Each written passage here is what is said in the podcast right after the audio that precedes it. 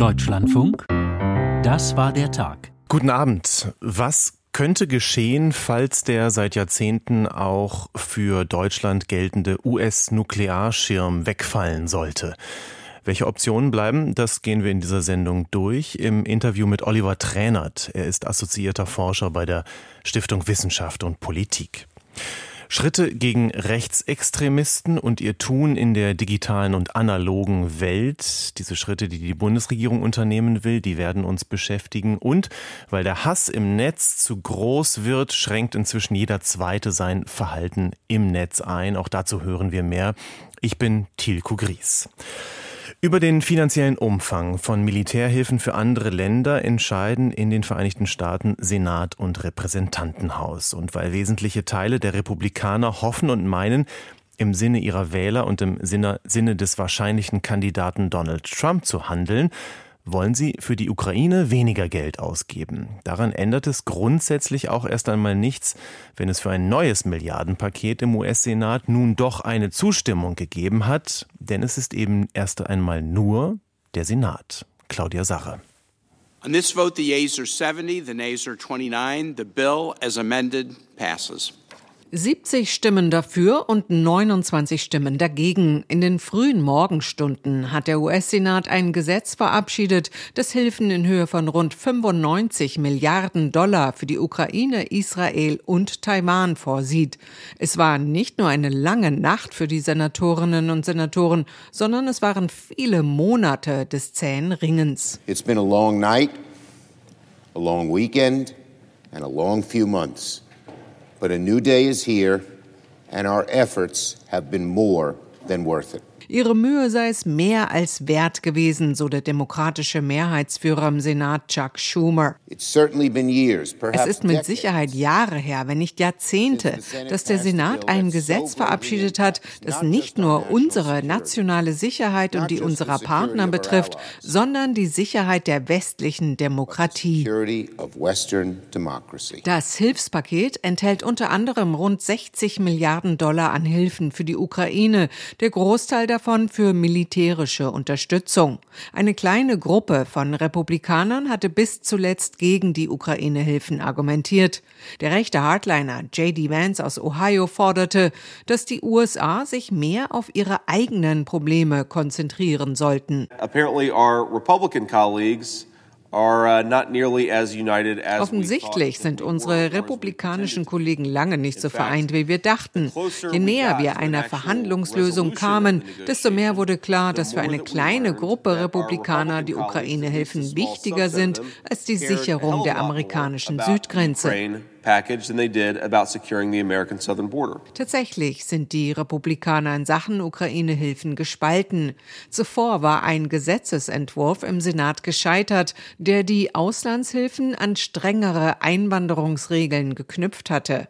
Ursprünglich wollten die Republikaner der Unterstützung für die Ukraine nur zustimmen, wenn gleichzeitig die Grenze zwischen den USA und Mexiko stärker gesichert würde. Ex-Präsident Trump hat im Hintergrund Druck auf die Republikaner ausgeübt. Er will mit dem Thema illegale Einwanderung Wahlkampf machen und war daher nicht an einer Lösung interessiert. Einer der zentralen Unterstützer des milliardenschweren Hilfspakets ist der Republikaner Mitch McConnell. Der 81-Jährige sagte bereits am Sonntag, die Augen der Welt seien auf den Senat gerichtet. America has been an inseparable partner in the security of Europe. Not out of charity, but because our own security and prosperity Amerika war immer ein untrennbarer Partner der Sicherheit in Europa, nicht aus Barmherzigkeit, sondern weil unser eigener Wohlstand und unsere Sicherheit davon abhängen, so McConnell. Der Gesetzesentwurf geht nun an die zweite Kammer des US-Kongress. Ob das Repräsentantenhaus mit seiner republikanischen Mehrheit die Hilfen absegnet, gilt als fraglich. Sprecher Mike Johnson hat bereits in Frage gestellt, ob er das Gesetz dort überhaupt zur Abstimmung stellen wird. Der rechte Flügel der Republikaner hat bereits vor Wochen klargemacht, dass er dem Militärhilfepaket niemals zustimmen wird. Donald Trump hat erkennen lassen, er würde, sofern er noch einmal US-Präsident werden würde, NATO-Alliierte nicht mehr bedingungslos unterstützen, wenn sie angegriffen werden. Ob er das ernst meint, weiß außer ihm wohl niemand ganz genau. Doch in Deutschland wurde durch diese Bemerkungen von Trump nun eine bekannte Debatte erneut ausgelöst und sie bekommt einige ungewohnte Akzente, deren Kernfragen sind, woher soll das Geld kommen für mehr Bewaffnung und was ist mit Kernwaffen? Steffen Wurzel. Finanzminister Christian Lindner ist skeptisch, was Forderungen angeht, die 100 Milliarden Euro Sonderschulden für die Bundeswehr zu verdreifachen. Bei einem Besuch in Dublin sagte der FDP-Chef, er habe die entsprechende Äußerung des CDU-Verteidigungspolitikers Roderich Kiesewetter zur Kenntnis genommen. Allerdings handle es sich um eine Einzelmeinung. Er gehe davon aus, dass CDU und CSU nicht bereit seien, das Grundgesetz zu ändern, um die Bundeswehr Sonderschulden zu erweitern. Der Bundesfinanzminister setzt stattdessen auf steigende Steuereinnahmen, um die Bundeswehr langfristig finanzieren zu können. Wir werden durch eine Stärkung unserer wirtschaftlichen Dynamik erreichen müssen, dass es uns leichter fällt, in den nächsten Jahren mehr Geld für Verteidigungsaufwendungen zu mobilisieren. Der CDU-Verteidigungspolitiker Roderich Kiesewetter hatte im Gespräch mit dem Deutschlandfunk heute seinen Vorschlag erneuert, das Volumen des Bundeswehr-Sondervermögens zu verdreifachen. Er berief sich dabei auf den Vorschlag einer SPD-Politikerin. Die Wehrbeauftragte Eva Högel hat bereits vor zwei Jahren gesagt, dass die Bundeswehr mindestens 300 Milliarden Euro bis 2030 braucht. Und das ist auch die Grundsumme, die benötigt wird, um die Munitionsvorräte der Bundeswehr aufzurüsten, aber auch die moderne Ertüchtigung der Landstreitkräfte, der Luftabwehr von Marine und Luftwaffe generell zu ermöglichen. Immer deutlicher wird, dass nach Russlands Überfall auf die Ukraine aufgelegte Sondervermögen in Höhe von 100 Milliarden Euro für die Bundeswehr wird wohl nur bis ins Jahr 2027 reichen. Wie es danach weitergehen soll, ist offen. Die Relativierung des militärischen NATO-Beistands durch den US-Präsidentschaftsbewerber Donald Trump hat nicht nur eine Debatte ausgelöst über die Frage, was eine funktionierende deutsche und europäische Verteidigung kosten würde, auch über mögliche europäische Atomwaffen wird nun diskutiert. Die Spitzenkandidatin der SPD für die Europawahl Katharina Barley sagte dem Tagesspiegel, auf dem Weg zu einer europäischen Armee könne auch das ein Thema werden. Mehr Zusammenarbeit mit Frankreich und Großbritannien bei der atomaren Abschreckung kann sich Finanzminister Christian Lindner vorstellen. Frankreichs Präsident Emmanuel Macron habe schon mehrmals Kooperationsangebote vorgetragen, schreibt der FDP-Chef in einem Gastbeitrag für die Frankfurter Allgemeine Allgemeine Zeitung. Die jüngsten Äußerungen von Donald Trump sollten wir als Aufforderung verstehen, dieses Element europäischer Sicherheit unter dem Dach der NATO weiterzudenken, schreibt Lindner. 2007 hatte der damalige französische Staatschef Nicolas Sarkozy der Bundesregierung konkret angeboten, über eine Teilhabe an den französischen Atomwaffen zu sprechen. Damals war Angela Merkel von der CDU Bundeskanzlerin und Frank-Walter Steinmeier von der SPD war Außenminister. Beide lehnten den Vorschlag damals ab. Ablehnung bei dem Thema heute kommt von der Partei Die Linke. Ich glaube, wir brauchen jetzt keine Schritte in Richtung weiterer Eskalation und Aufrüstung, schon gar nicht beim nuklearen Potenzial. Sagt Katrin Vogler von den Linken. Sie ist eine der Koordinatorinnen des überparteilichen Parlamentskreises Atomwaffenverbot. Wir brauchen kein weiteres Säbelrasseln, sondern wir brauchen Deeskalation und Abrüstung. Und das auch, was die Menschen von der Politik in Europa erwarten. Also eine Antwort auf explodierende Preise und Mieten oder Klimakrise, ja, aber doch nicht nukleares Säbelrasseln, weitere Eskalation und weitere Aufrüstung. Welche Optionen blieben denn nun Deutschland, falls die Vereinigten Staaten ihren Nuklearschirm nicht mehr aufgespannt halten sollten? Das nun folgende Interview mit Oliver Tränert habe ich aus Termingründen vor knapp drei Stunden aufgezeichnet. Tränert ist Fachmann für Sicherheitspolitik hat an verschiedenen Instituten und Hochschulen gearbeitet und ist inzwischen assoziierter Forscher bei der Stiftung Wissenschaft und Politik, einem Institut für Politikanalyse und Politikberatung. Guten Abend. Schönen guten Abend. Sollte Deutschland vielleicht anstreben, sich selbst atomar zu bewaffnen? Ich glaube, das wäre im Großen und Ganzen keine gute Idee, auch wenn ich es nicht als Tabu ansehen würde. Tabu würde ja bedeuten, dass wir gar nicht darüber nachdenken oder darüber sprechen sollten. Aber politisch wäre das, glaube ich, keine gute Idee. Zum Ersten würde das auch nicht von heute auf morgen gehen, dass Deutschland sich Atombomben baut. Das würde eine ganze Zeit dauern, bis solche einsatzfähigen Atomwaffen bereitstünden. Es würde sehr viel Geld kosten. Die Bundeswehr müsste entsprechend sich darauf vorbereiten.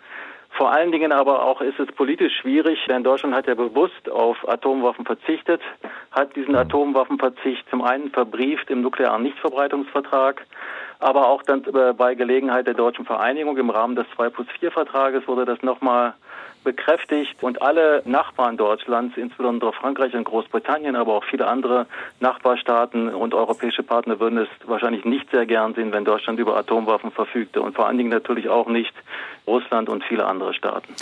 Dann gehen wir noch weitere Möglichkeiten durch, sofern Sie noch welche sehen. Bundesfinanzminister Christian Lindner und FDP-Chef schlägt in der Frankfurter Allgemeinen Zeitung von Mittwoch vor, noch einmal auf Frankreichs Präsidenten Macron zuzugehen, der ja mehr oder weniger klar eine Einladung ausgesprochen habe, zu sprechen mit Deutschland über vielleicht die Erweiterung des französischen Atomschutzschirms. Ja, Frankreich stellt ja seine eigenen nationalen Atomwaffen schon seit längerer Zeit sozusagen im Rahmen der NATO für die gemeinsame Allianzabschreckung zur Verfügung, gemeinsam mit Großbritannien und den Vereinigten Staaten. Das französische Atomwaffenarsenal ist zahlenmäßig sehr viel kleiner als das russische. Mhm. Was aber vor allen Dingen wichtiger ist, die Franzosen sind von ihrer nuklearen Abschreckungsphilosophie her die ganzen Jahrzehnte über nicht auf äh, flexible Optionen eingestellt gewesen, die man aber braucht, um gegenüber einem solchen Land wie Russland, das über sehr viele Atomwaffen verfügt und auch über ein Atomwaffenarsenal mit sehr viel differenzierten Einsatzoptionen, muss man eben auch selber über entsprechende Einsatzoptionen verfügen. Und das ist bei den Franzosen aufgrund ihres Dispositivs, aber auch aufgrund ihrer Strategie nicht der Fall. Da bräuchte es große Änderungen, vermutlich auch eine Vergrößerung des französischen Arsenals. Das würde viel Geld kosten und da stellte sich die Frage, wer das bezahlen sollte und vor allen Dingen auch, ob Frankreich tatsächlich am Ende des Tages bereit wäre, sagen wir etwa beispielsweise für Estland eigenständig und ohne Rückendeckung der Amerikaner ein eigenes nukleares Sicherheitsversprechen zuzulassen. Sie sprechen die Hürden an, die Schwierigkeiten. Man könnte auch argumentieren, na gut, dann fängt man halt mal an und wird dann irgendwann fertig. Sicherlich, also wenn es tatsächlich so käme, dass unter einem amerikanischen Präsidenten Trump die Amerikaner sich aus der europäischen Sicherheit zurückziehen, dann ist Frankreich die Option, die da ist. Und es ist auch so, dass die Bundesregierung, dass andere europäische Länder sehr gut beraten sind, mit Frankreich jetzt über diese Fragen zu sprechen, um dann in der Perspektive eben das zu nehmen, was man dann hat. Und das ist vor allen Dingen das französische nukleare Abschreckungsdispositiv. Ich möchte allerdings darauf hinweisen, dass es ja auch noch Großbritannien gibt. Die mhm. sind zwar nicht mehr in der Europäischen Union, haben aber vier nukleare U-Boote, die entsprechend mit Kernwaffen ausgestattet sind. Und man sollte nicht ohne Not diese britischen Fähigkeiten im Falle eines amerikanischen Rückzugs aus Europa außer Acht lassen. Wenn Sie die Briten mit hineinnehmen, dann erinnere ich mich an einen Artikel von Ihnen, den ich gelesen habe, ich glaube aus dem Jahr 2017. Darin haben Sie argumentiert, dass weder die Europäische Union noch die NATO einen neuen Ersatzrahmen sozusagen darstellen könnten für eine gemeinsame europäische Nuklearbewaffnungspolitik. Würden Sie immer noch so argumentieren? Und wenn ja, welchen Rahmen könnte es denn geben, um zum Beispiel Frankreich, Großbritannien und die nicht nuklearen europäischen Länder miteinander zu verbinden? Ich denke in der Tat, die Europäische Union wäre als politischer Rahmen nicht geeignet. Ich sage das mal jetzt kurz und knapp, weil die Briten draußen sind und die Österreicher drin. Warum mhm. spreche ich Österreich an? Österreich, Irland und auch Malta sind drei Staaten der Europäischen Union, die sich dem Atomwaffenverzichtsvertrag angeschlossen haben und dieses internationale Abkommen zielt eben auf das Verbot von Atomwaffen und die Delegitimierung von nuklearer Abschreckung ab. Und das ist natürlich mit einer EU mit nuklearer Abschreckung durch die Franzosen bereitgestellt und vereinbar. Und die Franzosen werden auch wenig Lust haben, sich für diese Staaten einzusetzen. Und zum anderen eben, wie gesagt, Großbritannien sollte nicht außer Acht gelassen werden. Das äh, russische Nuklearwaffenarsenal ist äh, sehr viel größer als das französische und dann auf die Briten zu verzichten wäre keine gute Idee. Daher vielleicht die Idee, eine europäische NATO als politischen Rahmen zu nehmen, wenn dann die Amerikaner sich vollständig zurückzögen. Das wäre sicherlich die bessere Option oder eben über einen völlig neuen politischen Rahmen nachzudenken. Aber das würde wiederum auch sehr viel Zeit kosten, sodass also unter dem Strich wahrscheinlich eine europäische NATO aus meiner Sicht die bessere Lösung wäre. Sie haben beruflich und biografisch viel Erfahrung in der Schweiz gesammelt, Herr Trainert. Wäre eine Neutralität auch noch eine Option? Für Deutschland? Ja. Nein, also das ist sicherlich keine Option. Deutschland ist ein wichtiger Pfeiler der europäischen Sicherheit, spielt ganz anders als die Schweiz eine zentrale Rolle für die europäische Sicherheit. Und Deutschland kann sich hier jetzt nicht daraus zurückziehen. Das ist für Deutschland überhaupt keine Option. Sie waren lange in der Politikberatung tätig. Sind es äh, jetzt noch mittelbar, sage ich mal? Würden Sie, wenn Sie in Berlin wären und dort beraten würden, vielleicht tun Sie es auch, das weiß ich nicht ganz genau, würden Sie zur Eile mahnen? Ich würde auf jeden Fall zur Eile mahnen, denn der November kommt schnell und die amerikanischen Präsidentschaftswahlen und wir wussten es eigentlich auch schon seit langem, was bei Trump im Kopf vorgeht dass er nämlich sich aus der europäischen Sicherheit zurückzieht. Und insofern sollte man jetzt dringend mit den Franzosen und mit anderen Europäern, auch mit den Briten über diese Frage sprechen und versuchen zur Lösung zu kommen, die dann die Amerikaner erstmal ersetzen können. Aber es wird eine schwierige Strecke werden, ein schwieriger Weg werden. Aber man muss jetzt beginnen und man wird sich dann wahrscheinlich für eine Übergangszeit erstmal mit äh, Lösungen zufrieden geben müssen, die weit hinter dem hm. zurückstecken, was die Amerikaner im Moment bieten können. Kann man das ernsthaft, wenn man jetzt deutscher Bundeskanzler ist oder Verteidigungsminister, öffentlich machen, solange die amerikanische Wahl nicht entschieden ist? Nein, das würde ich natürlich nicht tun, sondern ich würde natürlich jedem äh, Entscheidungsträger in Berlin dringend raten, diese Diskussionen intern zu führen und nicht in der Öffentlichkeit. Mhm. Welche Fragen kommen da auf Deutschland zu? Die eine Frage kann ich mir schon fast denken. Es wird teuer. Man wird dann die Franzosen unterstützen müssen, unter Umständen auch die Briten. Man wird auch dazu kommen müssen, wahrscheinlich mehr Nuklearwaffen möglicherweise als das, was die Amerikaner im Moment in Deutschland stationiert haben, in Deutschland zusätzlich zu stationieren. Man wird sehr viel Geld in die Hand nehmen müssen, um beispielsweise entsprechend Flugplätze bereitzustellen die ganzen Umrüstungen, die dann erforderlich sind. Also das wird sehr viel Geld kosten und würde für die Bundeswehr insbesondere eine große Herausforderung werden.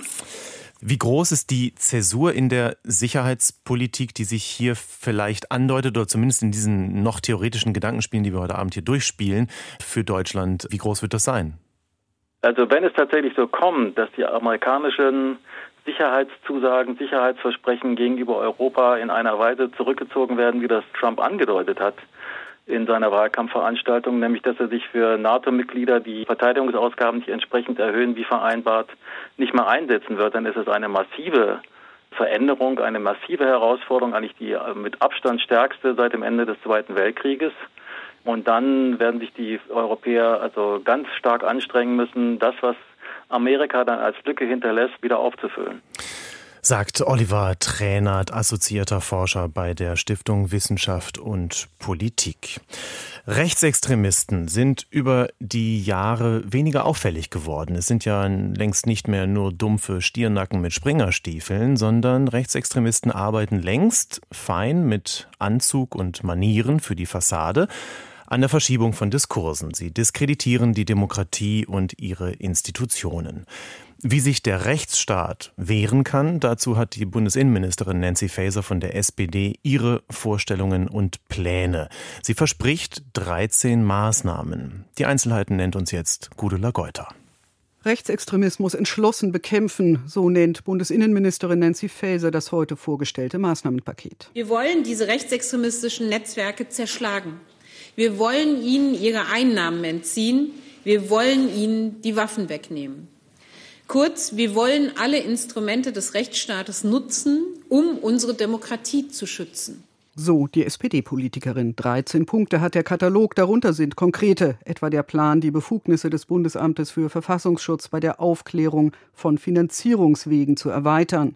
Bisher darf der Inlandsgeheimdienst hier nur tätig werden, wenn eine Bestrebung besonders vorwerfbar handelt, durch Verhetzung oder Bezug zu Gewalt. Geht es nach der Innenministerin, soll in Zukunft das Gefährdungspotenzial genügen, also die Möglichkeit einer Bestrebung auf gesellschaftliche Prozesse zu wirken. Andere der vorgestellten Maßnahmen sind nicht neu oder auch nicht oder nicht direkt Fasers Zuständigkeit. Etwa wenn es darum gehen soll, das Bundesverfassungsgericht zu stärken, was mindestens vorerst beim Parlament liegt. Einen der Punkte nennt sie den ganzheitlichen Ansatz. Ich möchte rechtsextremistische Netzwerke genauso behandeln wie Gruppierungen der organisierten Kriminalität. Diejenigen, die den Staat verhöhnen, müssen es mit einem starken Staat zu tun bekommen. Das bedeutet, jeden Rechtsverstoß konsequent zu verfolgen und zu ahnden. Schon Fesers Vorgänger, der CSU-Politiker Horst Seehofer, hatte vom Rechtsextremismus als der größten Bedrohung für die Sicherheit in Deutschland gesprochen. Der Chef des Bundesverfassungsschutzes, Thomas Haldenwang, sieht neue Tendenzen und meint damit nicht nur das viel zitierte Treffen in Potsdam. Unruhigend ist eine neue Entwicklung aus dem vergangenen Jahr. Vermehrt gab es Veranstaltungen, bei denen es um eine breitere Vernetzung über das bestehende rechtsextremistische Spektrum hinausging. Neben den bekannten Akteuren aus dem parlamentarischen Bereich und der neuen Rechten konnten bei solchen Veranstaltungen unter anderem auch Funktionsträger von nicht extremistischen Parteien, Organisationen und Verbänden festgestellt werden. Holger Münch, der Chef des Bundeskriminalamtes, meint die politisch motivierte Kriminalität insgesamt und damit auch den Rechtsextremismus, wenn er sagt, Besorgniserregend ist insbesondere der Anstieg von Gewaltdelikten und von Hasskriminalität. Und für das Jahr 2023 zeichnet sich bereits ab, dass sich dieser Trend fortsetzt. In seiner Behörde sitzt auch die zentrale Meldestelle für strafbare Inhalte im Netz. Auch dabei geht es nicht nur, aber auch um rechtsextrem motivierte Inhalte. Sie soll weiter ausgebaut werden. Auch das zählt Bundesinnenministerin Faeser zu ihrem Maßnahmenpaket. Hass im Netz, das ist ein insgesamt weiter wachsendes Phänomen. Das ergab auch eine Studie, bei deren Vorstellung Bundesfamilienministerin Lisa Paus von den Grünen sagte, Hass im Netz ist leider allgegenwärtig und er nimmt auch immer weiter zu. Hass im Netz ist eine Bedrohung für die Demokratie insgesamt. Die Studie, durchgeführt unter anderem von Hate Aid und den neuen deutschen MedienmacherInnen, hat Internetnutzer ab 16 Jahren eingehend nach ihren Erfahrungen mit Hass im Netz befragt. Auch jenseits politischer Angriffe ging es dabei auch etwa um sexuelle Übergriffe oder solche wegen des Aussehens. Das Ergebnis?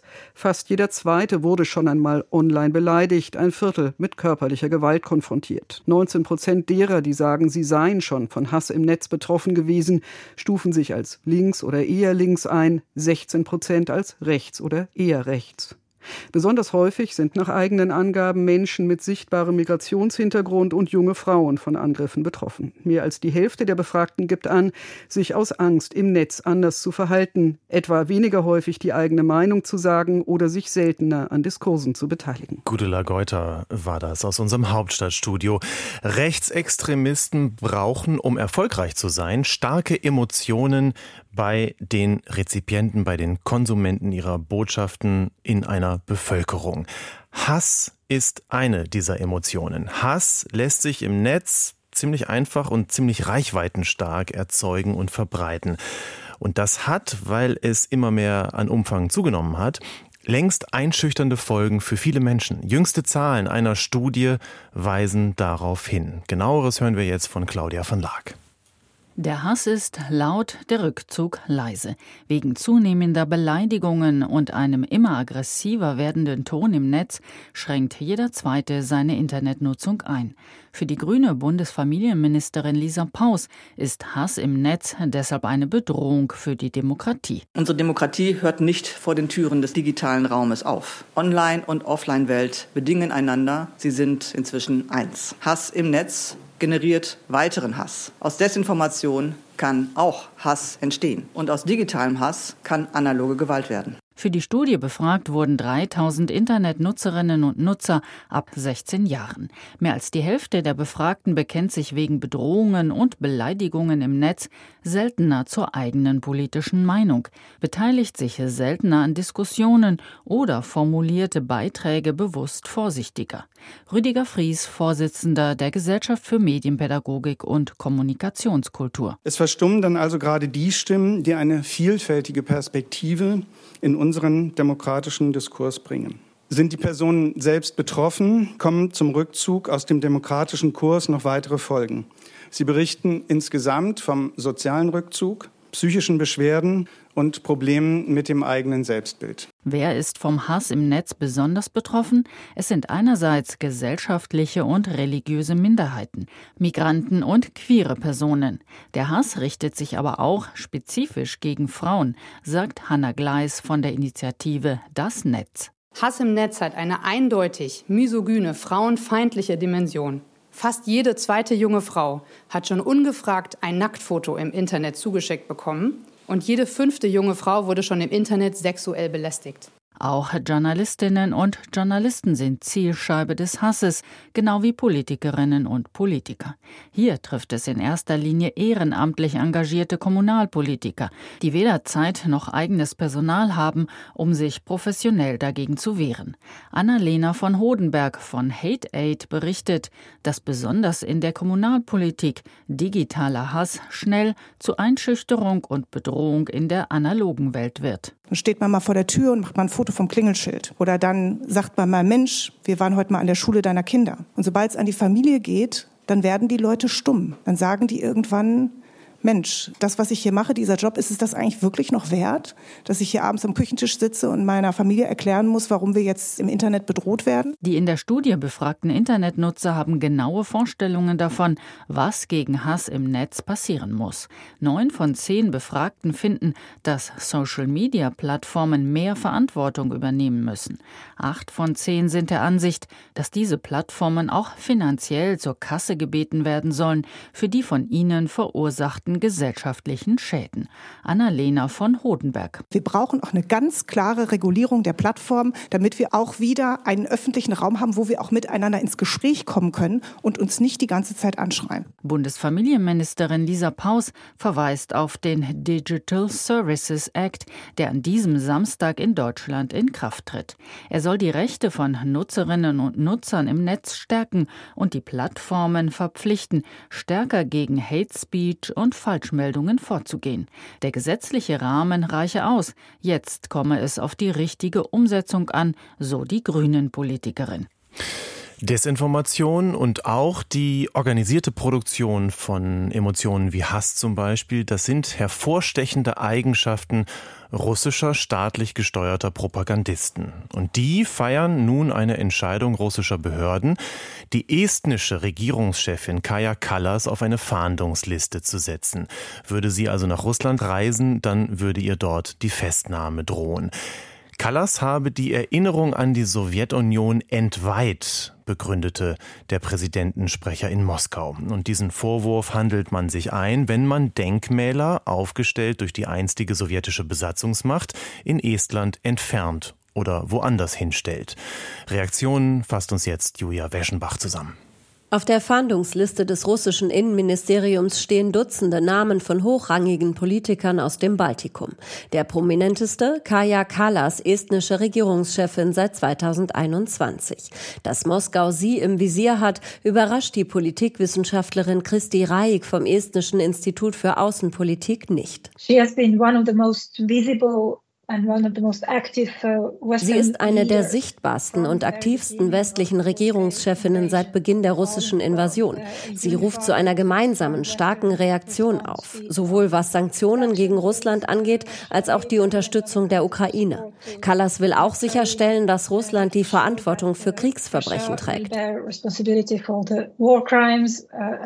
die estnische Regierungschefin selbst scheint die Fahndungsliste wenig zu beeindrucken. In einem Statement auf einer Regierungswebsite erklärt Kallas. Das ist eine bekannte Einschüchterungstaktik. Estland und ich bleiben standhaft in unserer Politik. Die Ukraine zu unterstützen, die europäische Verteidigung zu stärken und gegen die russische Propaganda zu kämpfen. Der Kreml wirft Kallas feindliche Handlungen gegen die historische Erinnerung vor und bezieht sich damit wohl auf den Abriss von sowjetischen Kriegsdenkmälern wie dem in Narva. In der Stadt an der Grenze zu Russland hatte Estland im Sommer 2022 die Nachbildung eines sowjetischen Panzers mit rotem Stern entfernt. Auch in Litauen wurden Kriegsdenkmäler demontiert. Das könnte der Grund sein, weshalb auch der litauische Kulturminister Simonas Kairys auf der Liste des russischen Innenministeriums steht. Russland wolle seine Kritiker zum Schweigen bringen, schreibt Estlands Regierungschefin Kallas. Doch das werde Moskau nicht gelingen. Schon in der Vergangenheit hat Russland seine repressiven Maßnahmen unter dem Deckmantel der Strafverfolgung verschleiert. Das geht mir nahe, denn meine Großmutter und Mutter wurden einst nach Sibirien deportiert und der sowjetische Geheimdienst KGB hat die gefälschten Haftbefehle ausgestellt. Ich habe immer gesagt, dass sich die kriminellen Werkzeuge des russischen Regimes nicht geändert haben. Wir lassen uns nicht von Russlands Panikmache einschüchtern. Der Schritt Russlands ist eher symbolischer Natur. Doch Kaya Kallas wird als Kritikerin im Fokus Moskaus bleiben. Als sie in dieser Woche in der estnischen Hauptstadt Tallinn ins Theater geht, wird sie von vier Bodyguards begleitet. Sicher ist wohl sicher. Senegal erlebt zurzeit politisch sehr unruhige Wochen. Ende Februar sollte die Präsidentschaftswahl stattfinden, dann wurde sie auf den kommenden Dezember verlegt.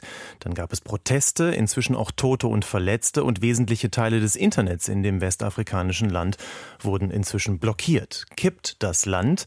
Ein Bericht jetzt von Jean-Marie Magro. In Senegal verschärft sich der Konflikt zwischen der Regierung und großen Teilen der Zivilgesellschaft. Am Morgen teilten die Behörden mit, es werde erneut das mobile Internet ausgeschaltet.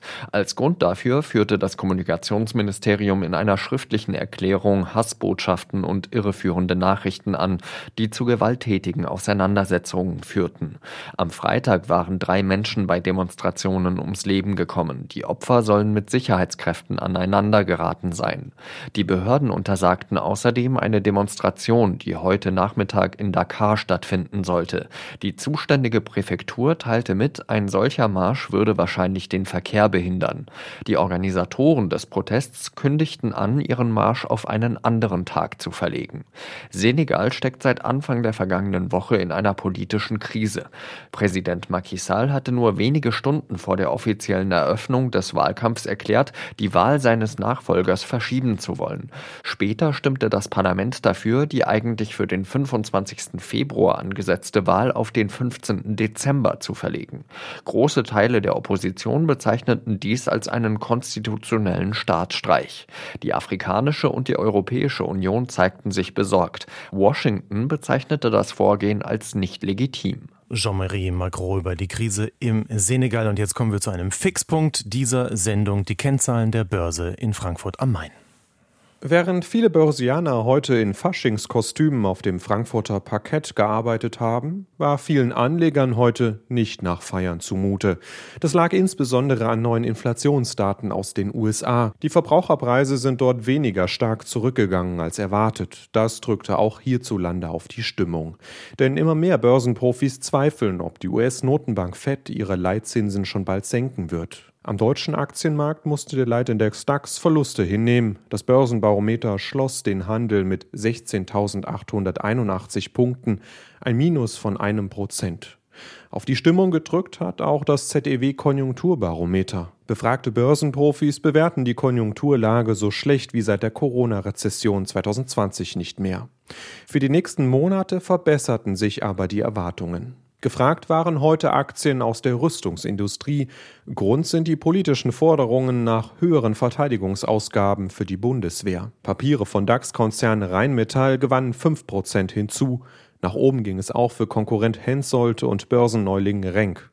Hier lag das Plus sogar bei 16% Positive Nachrichten für den Börsenplatz Frankfurt kamen noch von TUI. Der Reisekonzern will von der Londoner Börse zurück nach Deutschland. Dafür stimmten die Aktionäre auf ihrer Hauptversammlung. Positiv auch die Geschäftszahlen. Der Reiseveranstalter machte einen Millionengewinn dank einer gestiegenen Nachfrage in den Wintermonaten. Konstantin Röse aus Frankfurt am Main. Die US-Regierung und die Bundesregierung und etliche mehr haben heute ihre Warnungen wiederholt. Israel dürfe die Stadt Rafah im Süden des Gazastreifens nicht noch stärker angreifen, denn viele Menschen aus dem Norden des Gazastreifens seien ja dorthin geflohen. In Kairo wurde inzwischen über eine mögliche neue Feuerpause verhandelt. Dazu jetzt Jan Christoph Kitzler. Wieder sind die Delegationen nach Ägypten gereist, wieder wird über einen Deal verhandelt. William Burns ist dort der Chef des US-Geheimdienstes CIA und sein israelischer Counterpart Mossad-Chef David Barnea. Ägypten und Katar sitzen am Verhandlungstisch und auch Vertreter der Hamas sollen sich in Ägypten aufhalten. Osama Hamdan, ein hoher Vertreter der Hamas im Libanon, hat zwar in früheren Zeiten zur Zerstörung Israels aufgerufen, vor ein paar Tagen aber begrüßte er die neue Initiative. Wir schätzen die Bemühungen, die unsere Brüder in Ägypten und Katar unternehmen, um eine dauerhafte Feuerpause in Gaza zu erreichen und die andauernde Aggression gegen die Palästinenser zu beenden. Es geht um eine Feuerpause, die für US-Präsident Biden mindestens sechs Wochen dauern soll, um dann, so wörtlich, etwas Dauerhafteres aufzubauen. Doch diese Feuerpause wird nur gegen die Freilassung von Geiseln kommen. Rund 100 sollen noch im Gazastreifen sein. Dazu kommen mehr als 30 Geiseln, die infolge der Kampfhandlungen schon ums Leben gekommen sein sollen. Hamas fordert die Freilassung palästinensischer Gefangener in israelischen Gefängnissen. Von 1500 Personen ist die Rede. Ministerpräsident Netanyahu erklärt immer wieder, dass nur anhaltender Militär militärischer Druck zum vollständigen Sieg führen werde. Wegen Aussagen wie dieser gibt es Zweifel daran, ob Israels Regierung eine Feuerpause überhaupt will. Die wichtigste Frage aus israelischer Sicht sei die Geiselfrage, sagt Avi Dichter, Parteifreund von Netanyahu und Landwirtschaftsminister. Dieser Krieg wird nicht ohne die Rückkehr aller Geiseln beendet. Der nächste Deal wird um alle Geiseln gehen müssen, auch wenn das heißt, dass die Geiseln in aufeinanderfolgenden Phasen freigelassen werden. Wenn nicht, geben wir der Hamas wieder Luft zum Atmen. Und wenn die Hamas denkt, sie kann mit uns Spielchen spielen, dann wird der Krieg nur noch komplizierter, problematischer und die Einhaltung der Ziele wird schwieriger. Zu den Zielen Israels gehört auch die Eroberung von Rafah, dem Grenzort im Gazastreifen zu Ägypten. Auch hier wird Infrastruktur der Hamas und weiterer Terrororganisationen vermutet. Es gibt Berichte über Tunnel nach Ägypten, über die auch Waffen in den Gazastreifen gekommen sein sollen. Deshalb müsse Israels Armee den Einsatz in Rafah ausweiten, so Benny Gantz, der Teil des Kriegskabinetts ist. Kein Zweifel, dass überall dort, wo sich Terror befindet, gehandelt werden muss. Auch ein breit angelegtes Vorgehen in Rafah steht nicht zur Frage. Wir führen Gespräche mit unseren Freunden in der Welt, vor allem mit Ägypten. Wir werden alles tun, was uns Handlungsfähigkeit ermöglicht. Das betrifft die Evakuierung der Bevölkerung, die Sicherung der Grenzen und die Vorbereitung für eine Bodenoffensive. Schon Schon jetzt werden die Kämpfe am Rand von Rafah intensiver. Auch die Luftangriffe und der Beschuss von Zielen in der Stadt haben zugenommen. Mehr als 1,3 Millionen Menschen sollen sich dort aufhalten. Sie suchen Schutz vor den Kampfhandlungen und hoffen, dort leichter an Hilfsgüter zu kommen. Wie diese Menschen in Sicherheit gebracht werden können, ist noch völlig offen. Israel schlägt den Bau großer Zeltstädte im Südwesten des Gazastreifens vor. Ob es die jemals geben wird, ist unklar. Vor wenigen Minuten meldete die Nachrichtenagentur Reuters, die Verhandlungen in Kairo seien ohne Durchbruch unterbrochen worden. Israel wirft dem UN-Hilfswerk UNRWA vor, mit der Hamas verstrickt zu sein. Und Peter Kapern berichtet uns jetzt aus dem EU-Parlament, dass dort dafür Stichhaltiges bislang kaum vorliege. Es kommt nicht oft vor, dass die Abgeordneten des Europaparlaments Personen, die sie zu einer Anhörung einladen, applaudieren. Heute war es so. Eingeladen war Marta Lorenzo, die Europadirektorin des UN-Hilfswerks für die Palästinenser, kurz UNRWA. We cannot abandon the people in Gaza. Wir dürfen die Menschen in Gaza nicht im Stich lassen, appellierte sie an die Abgeordneten. Aber ob das Hilfswerk den über zwei Millionen Menschen weiterhelfen kann, das ist ungewiss. Da sind die Vorwürfe der israelischen Regierung, die behauptet, zwölf der Terroristen, die am 7. Oktober Israelis ermordet und entführt haben, seien Mitarbeiter der UNRWA gewesen. 16 große Geldgeber der Organisation drehten daraufhin den Geldhahn zu, auch Deutschland. UN-Generalsekretär Guterres setzte eine Untersuchungskommission ein, eine weitere unabhängige Kommission wurde mit einer zusätzlichen Prüfung beauftragt. Die Untersuchungen kommen aber wohl nur schleppend voran. Den Grund dafür nannte gestern bereits die belgische Entwicklungshilfeministerin Caroline Genet. Israel has uh, made some allegations, but so far the reports haven't been shared not with the donor countries but apparently not with UNRWA itself either. Israel habe zwar Vorwürfe erhoben, aber keinerlei Belege dafür bisher mit den Vereinten Nationen oder den Geberländern der UNRWA geteilt. Gestern beim Treffen der EU-Entwicklungshilfeminister war Philippe Lazzarini zu Gast, der UNRWA-Chef. Er schilderte die Situation im Gazastreifen nach der israelischen Ankündigung, Rafah, die Stadt im Süden des Palästinensergebiets, in der nun sechsmal so viele Menschen leben wie vor dem Krieg, evakuieren und dann militärisch einnehmen zu wollen. There is a deep sense of panic and anxiety uh, regarding the, you know, the prospect of an unfolding military operation. Panik und Angst herrschten in Rafah angesichts der drohenden Militäraktion, so Lazzarini. Die Berichte des UNRWA-Chefs sorgten dafür, dass EU-Chefdiplomat Josep Borrell sich anschließend förmlich in Rage redete. Everybody goes to Tel Aviv. Begging, please, don't do that. Protect civilians. Don't kill so many. But Netanyahu doesn't listen anyone. Alle reisen nach Tel Aviv und betteln, bitte tut das nicht, schützt die Zivilisten, tötet nicht so viele Menschen, aber Netanyahu höre niemandem zu. Und deshalb schlug Borrell den EU-Mitgliedstaaten vor, Israel keine Waffen mehr zu liefern. Dresden ist im Zweiten Weltkrieg bei weitem nicht so schwer zerstört worden wie andere Städte Deutschlands, doch die Erinnerung an die Luftangriffe heute vor 79 Jahren nimmt in der Stadt an der Elbe besondere Formen an, auch weil sie über Jahrzehnte unter ganz unterschiedlichen politischen Vorzeichen gepflegt wurde. Alexander Moritz über den Jahres- und Erinnerungstag heute.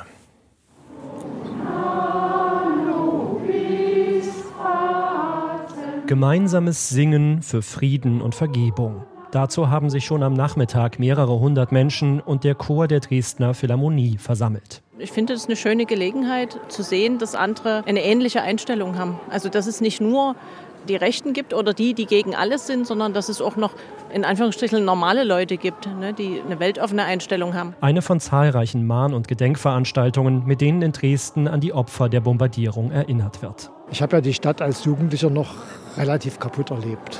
Insofern ist es schon auch in der heutigen Zeit, wo Kriege ja wieder zunehmen, ein Thema, ja, was schon nachdenklich macht. Meine Mutter hat den 13. Februar mittendrin erlebt. Und wir sind jeden 13. Februar an die Frauenkirche gegangen. Und man darf es einfach nicht vergessen. Am 13. Februar 1945 und in den Folgetagen zerstörten britische und amerikanische Bomber große Teile der historischen Innenstadt von Dresden. Ziel war neben Eisenbahnstrecken und Rüstungsindustrie auch die Stadt an sich. Flächenbombardements gegen die Zivilbevölkerung sollten die Moral der Bevölkerung brechen. Die Zahl der Opfer konnte nie genau ermittelt werden. Eine von der Stadt Dresden beauftragte Expertenkommission spricht von bis zu 25.000 Toten. Unverhoffte Rettung bedeutete der Angriff dagegen für die etwa 70 in Dresden noch überlebenden Juden, darunter den Romanist Viktor Klemperer. Ihre unmittelbar bevorstehende Deportation wurde durch den Angriff verhindert. Ein ambivalentes Gedenken mit vielen Facetten. Am Vormittag hatten Vertreter von Stadt- und Landespolitik Grenze für die Opfer niedergelegt. An der Frauenkirche findet am Abend ein stilles Gedenken statt. An einer Menschenkette rund um die Innenstadt von Dresden beteiligten sich am Abend tausende Menschen, darunter Ministerpräsident Kretschmer und weitere Vertreter der Landesregierung sowie Dresdens Oberbürgermeister Dirk Hilbert. Wir stehen hier, weil die Erinnerung an die Opfer der nationalsozialistischen Herrschaft und die Opfer des Krieges untrennbar mit der Geschichte unserer Stadt verbunden ist. Die Menschenkette schließt sich um die Innenstadt von Dresden, damit diese Erinnerung nicht instrumentalisiert und von alten wie neuen Nationalisten umgedeutet wird. Seit Jahren nutzen Rechtsextreme den Jahrestag, um die deutsche Kriegsschuld zu relativieren. Bereits am Sonntag waren rund 1000 Neonazis durch Dresden marschiert. Im Nieselregen stellten sich ihnen etwa 5000 Gegendemonstranten entgegen. Blockadeversuche wurden von der Polizei unterbunden. Für den Abend rufen rechtsextreme Gruppierungen erneut zu Demonstrationen auf, darunter die Freien Sachsen und die AfD.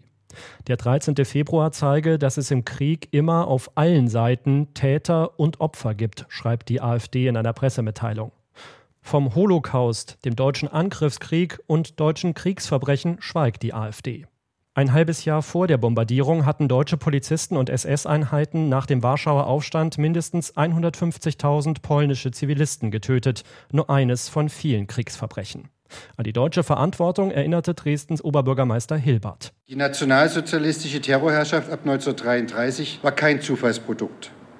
Der Nationalsozialismus wurde bei freien und demokratischen Wahlen von einem großen Teil der Bevölkerung eingeladen, zur stärksten politischen Kraft zu werden. Eine Mahnung auch für die bevorstehenden Landtags- und Kommunalwahlen.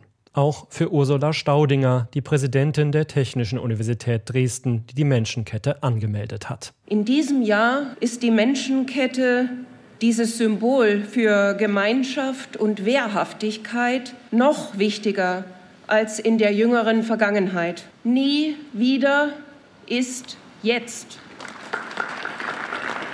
Alexander Morris aus Dresden. Und jetzt haben wir die Presseschau für Sie, präsentiert von Martin Schaller. Kommentiert werden die jüngsten Äußerungen des früheren US-Präsidenten Trump zur NATO. Dazu schreibt die Frankfurter Allgemeine Zeitung, auch die Spitzenkandidatin der SPD für die Europawahl Barley meinte, nach den jüngsten Äußerungen Trumps auf die amerikanische Garantie sei kein Verlass mehr. Daher könnten auch für die EU Atombomben ein Thema werden.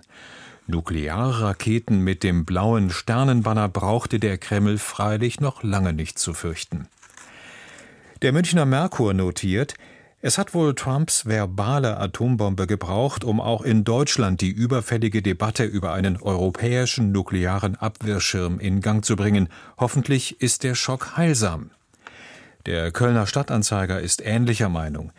Die jüngsten Äußerungen des womöglich nächsten US-Präsidenten Trump, der sich als Chef im Weißen Haus nur dann noch an die NATO-Beistandspflicht gebunden fühlen würde, wenn die Mitgliedstaaten ihren finanziellen Verpflichtungen nachkämen, verstärken den herrschenden Trend, dass die Europäer und damit nicht zuletzt die Deutschen sicherheitspolitisch autonom werden müssen. Die Märkische Oder-Zeitung aus Frankfurt-Oder sieht es so: Trumps Wähler fragen sich, warum die USA so viel Geld in die Ukraine schicken oder in die Verteidigung anderer europäischer Länder stecken sollten, wenn es aus ihrer Sicht besser im Inland eingesetzt werden könnte. Diese Überzeugung klingt in Kansas oder Ohio bei weitem nicht so abwegig wie in Europa, wo allen klar ist, dass die NATO vor allem ein Instrument US-amerikanischer Macht ist. Verfassungsschutzpräsident Haldenwang hat vor einer Ausweitung rechtsextremistischer Netzwerke gewarnt. Bundesinnenministerin Faeser bezeichnete den Rechtsextremismus als größte Bedrohung für die freiheitliche Grundordnung und kündigte Maßnahmen an. Geplant ist unter anderem eine schärfere Kontrolle der Finanzströme rechtsextremer Kreise. Die neue Osnabrücker Zeitung erläutert, es ist richtig, dass der Rechtsstaat seine Instrumente schärft, um gefährliche Extremisten entschieden zu bekämpfen. Das Potenzial der Rechtsextremen ist mit etwa 14.000 Personen erschreckend groß. Die Augsburger Allgemeine wirft ein, wenn der Hamas-Terror gegen Israel von einer Allianz aus linksextremen und islamistischen Milieus gefeiert wird, wenn Juden angegriffen werden, darf die Antwort des Staates nichts an Deutlichkeit vermissen lassen. Auch Linksextremisten und Islamisten wollen die freie Gesellschaft abschaffen, also gehören ihre Geldquellen ebenso konsequent trockengelegt.